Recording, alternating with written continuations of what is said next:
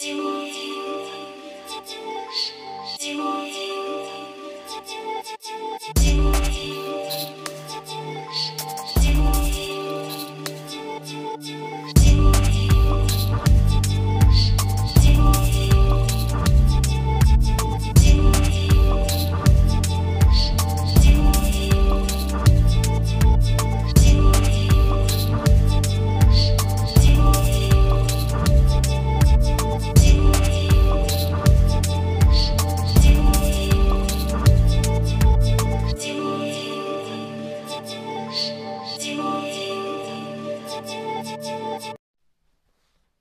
の番組はアンカー、Spotify、YouTube よりお届けしてまいります。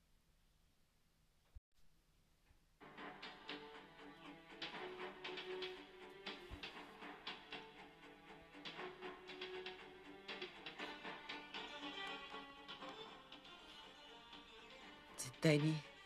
覗かないでください。わかりました。鶴の恩返しだ。ということで、始まりました。第18回幻通信局。今回のパーソナリティは、私、石田哲也一人でございます。えー、一人ラジオ。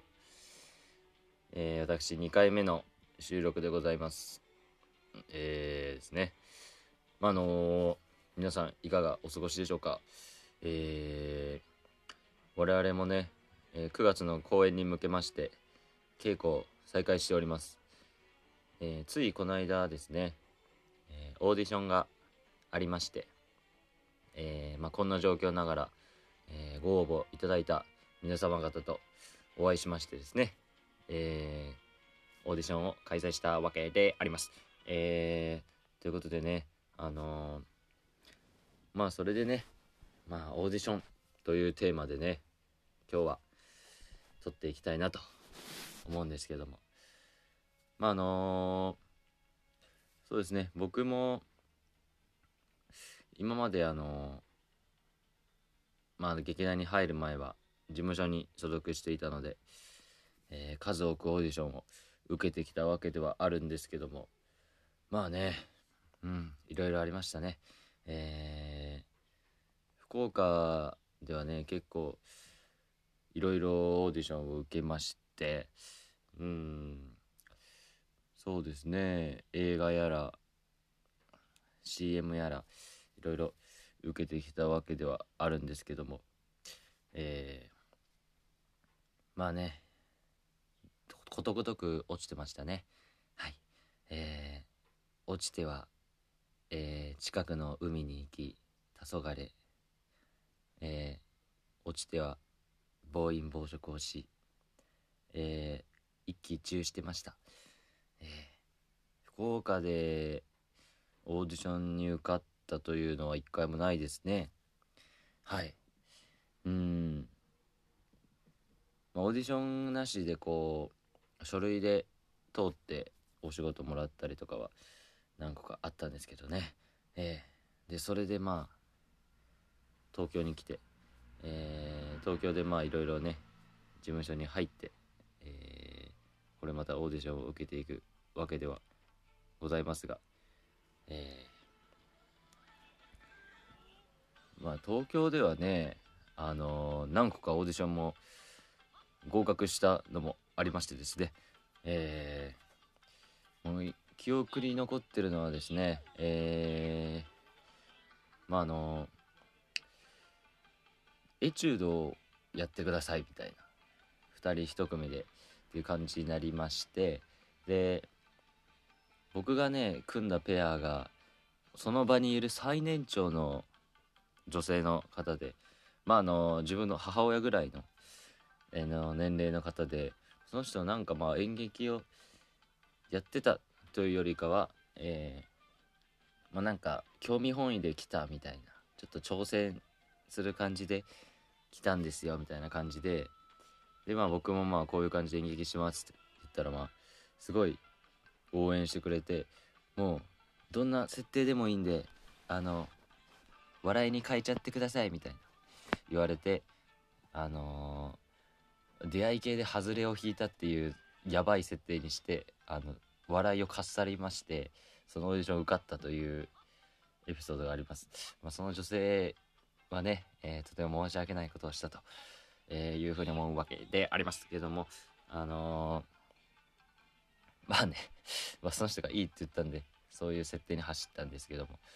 まああの他にはですねまああのまあオーディションでねばったり昔共演した人に会うとかもありましてあの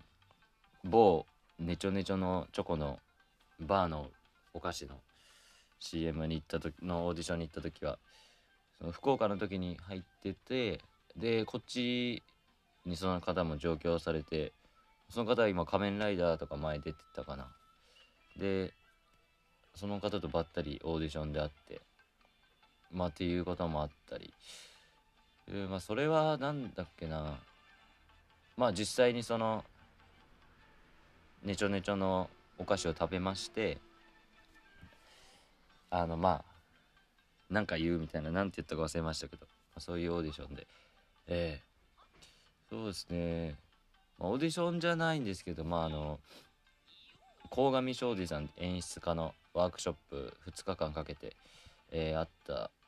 のにも行かせていただいた時は、えー、結構あのテレビ見たことある人とかも何人か来てらっしゃって、えー、そこではそうですねいろんなワークをやりましたね。えー、まあねなんかあのー、若者3人のちょっと三角関係みたいなワークを一番2日目の最後にやりましてでその時はねあのー、僕ら一番手だったかななんか全体の中で一番最初にやんないとダメででまあなんですかね。その鴻上さんからはちょっと目をつけられましてあの、中途半端イケメンっていうもうなんか変な異名をもらいまして、まあ、それはねその中途半端なルックスとかではなくてあの表現したいことが中途半端すぎるみたいなあの迷いがやべえみたいなそういう感じであの異名をいただいたんですけど。まあね、まあ、最後はねあの褒めていただいて終わることができて結構そのワークショップは行ってよかったなって思いましたね。はい。うん。でもこの間出演した舞台はと、まあ、これもオーディションではない感じでご縁をいただいて、えー、出演したんですけども。まあねその時も違う、まあ、のかなりベテランの演出家の方の作品で、えー、で初めて時代劇をやったんですけどまあね本当に全部自分にとっては初めての体験で、えー、本番のまあかつらから、えー、着物着物？袴？着ての、えー、芝居であったりそのね着物着た中での立ち回りとか、えー、そういうのも学んで、えっと、セリフがね全部長崎弁のコテコテの方言でまあなんか博多弁とちょっと似てるニュアンスのところもあるんですけど全然喋ったことがないイントネーションとその言葉でかなりその方言に苦戦しましてまああのまあね東京にいる時はそのバイトとかまあいろいろしながら役作り稽古をしてるわけですけど福岡でその時はやったのでもうその芝居のことだけを考えてっていうことだったんでまあ方言もいろいろ自分の時間で勉強できたりとか、まあ、あの役のことだけを考えて過ごせたのでまあなんだろう全部自分のものにできたっていう感じはあるんですけども。はい。まあだからそうですね。いろんなオーディションに挑戦していろんな演出家の方のと触れ合うっていうのはかなりなんか俳優としてのね幅を広げる、まあ、受かる受からないに関係なくねいい経験だなと思いますのでオーディションね、えー、どんどん挑戦していきたいなと、えー、まあこれからも思ってるわけではあるんですけど。はい。でまあねオーディションの話がねこんだけに終わってしまったということで、まあ、これからどうするかということではあるんですけどまああのー、メルマガね劇団のメルマガ配信しておりますけど今月からね僕の石田哲也のコーナーが新たに設けられることになりましてまあそれがね僕が絵本を紹介していくというコーナーなんですけども、まあ、僕とても絵本が好きでですねえー、まあ今でも本屋に行ってね絵本を買ってしまうんですね、えー、ついこの間も新たな一冊を買いましてそれは次のメルマガで紹介したいなと思うんですけども。まあ今までもね結構絵本を収集してましてあのー、まあ最近の絵本だと吉武慎介さんっていう作家さんの絵本はね今までにないなかったような絵本でなんだろうなまあ子供が読むとちょっと難しいかもしれないですけどなんか子供と大人の中間ぐらいの年齢の子とかが読むと、まあ、すごい考えるきっかけにもなるし、えー、すごいねなんか胸にくるようなすごいいい絵本になってますね、えー、自分は今3冊ぐらい持ってるんですけどまあちょっと1冊ね紹介したいなと思うんですけども。えっ、とそうですね。このあとどうしちゃおうっていう絵本がありまして。でこの絵本が12万人の小学生が選んだ子どもの本総選挙第7位ということで。えー、これはねまあなんかちょっと自分の中でおじいちゃんとかおばあちゃんに対してのねなんか思い出とかまあ皆さんあると思うんですけどそういうのがねわーっと蘇ってきて僕は号泣しちゃいましたねこれはね。はい。まああの1ページ目からね結構衝撃な文なんですけど衝撃というかねまあおじいちゃんが死んじゃったというところからね始まるわけなんですよね。でまあその孫がおじいちゃんの部屋をねみんなで掃除するんですね家族で。そしたらあのおじいちゃんのベッドの下からねノートが出てくるんですね。でもノートのタイトルが「この後どうしちゃおう」っていうタイトルなんですけどもそのおじいちゃんがね死んだらどうなりたいかどうしてほしいかを書いてある絵本なんですよねでまあそれがなんかとてもなんかあの可愛いというかまずあのおじいちゃんがねまあ死んだら幽霊センターっていうところに行くんですよね。で、まあ、幽霊センターに行ってなんか手続きしてでまあちょっとあの透明な姿になってあのこの世を幽霊でさまよいましてでまあ気が済んだら天国に行くわけですね。で、まあ、天国に行ったら生まれ変わりセンターというところがあってまああのここでなんか申請するんですよ。で、おじいちゃんは猫でとかなんか申請してて、で、また新たな姿に、あの、入れ替わって、あの、かも、かもめが、くちばしに袋抱えてて、その中にスポッて入って、わーって、このようにまた運ばれていくんですよね。で、まあ、そういうのがあったらいいな、みたいなおじいちゃんの絵本で。で、その後、まあ、おじいちゃんが天国に行く時の格好、持ち物とか、生まれ変わったらなりたいものとかこんな神様にいてほしいとかね面白いですね神様センターっていうところが天国にあってすごい話し相手になってくれる。今までの思い出話を面白がってくれる神様。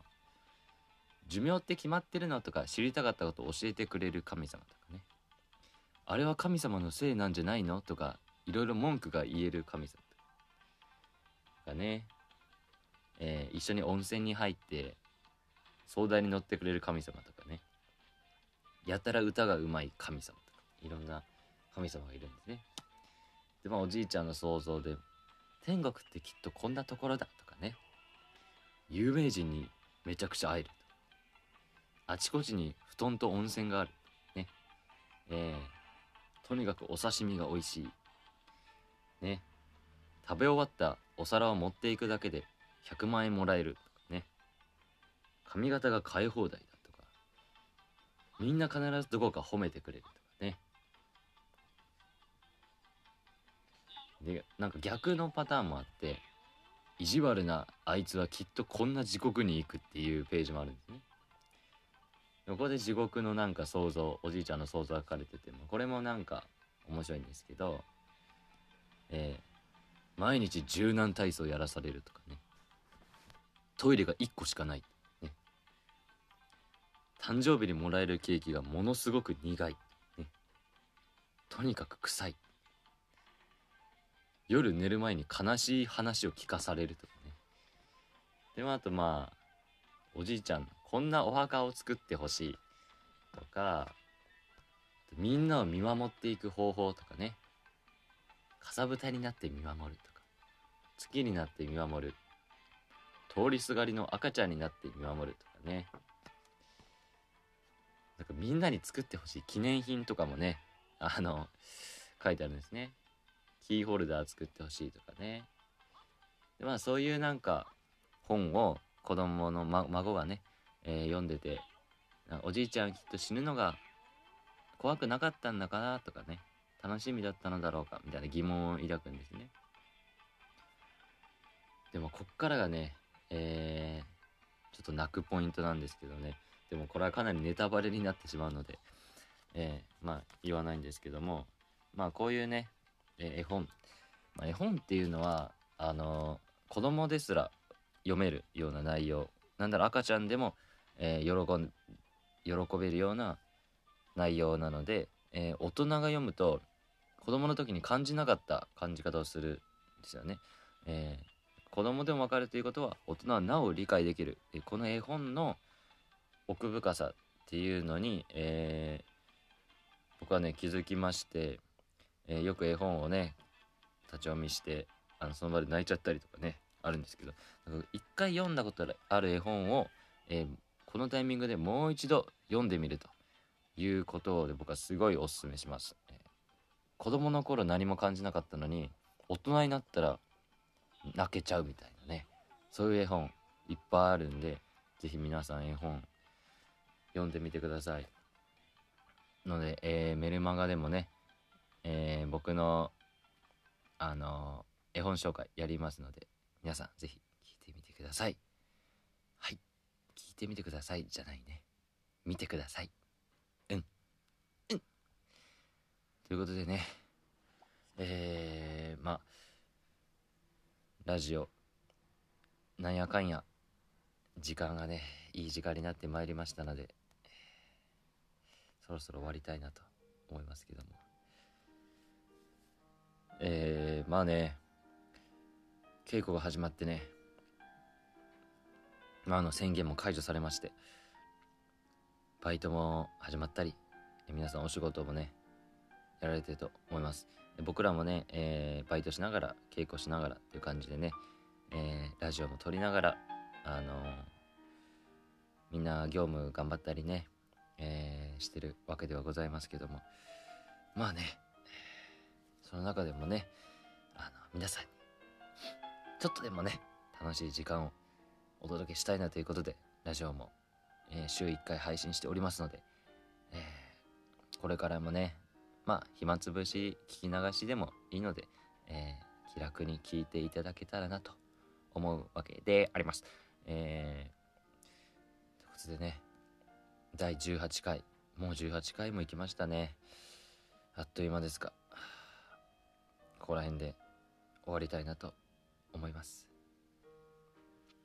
なんか、えー、拙いラジオでしたが。うんあんまりふざけてないですね。はい、えー、次はふざけます。さよなら。